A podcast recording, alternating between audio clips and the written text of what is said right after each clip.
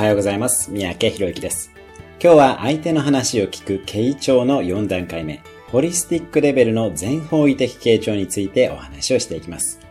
1段階目は I レベルの内的傾聴、2段階目は U レベルの集中的傾聴、3段階目はインナーレベルの移入的傾聴でした。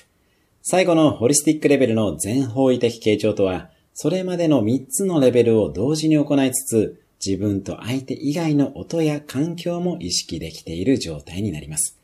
例えば、コーチングをしながらクライアントにしっかりと感情移入をしつつ、さらにコーチングの終了時間やその場の温度なども配慮ができている状態です。厳密には全て同時ではなくても、自在に意識を切り替えられていればいいです。今日まで4つの傾聴をお伝えしてきましたが、どれが良い悪いではなく、自分で選ぶことが大切です。ぜひ少しずつ意識をしていってみてください。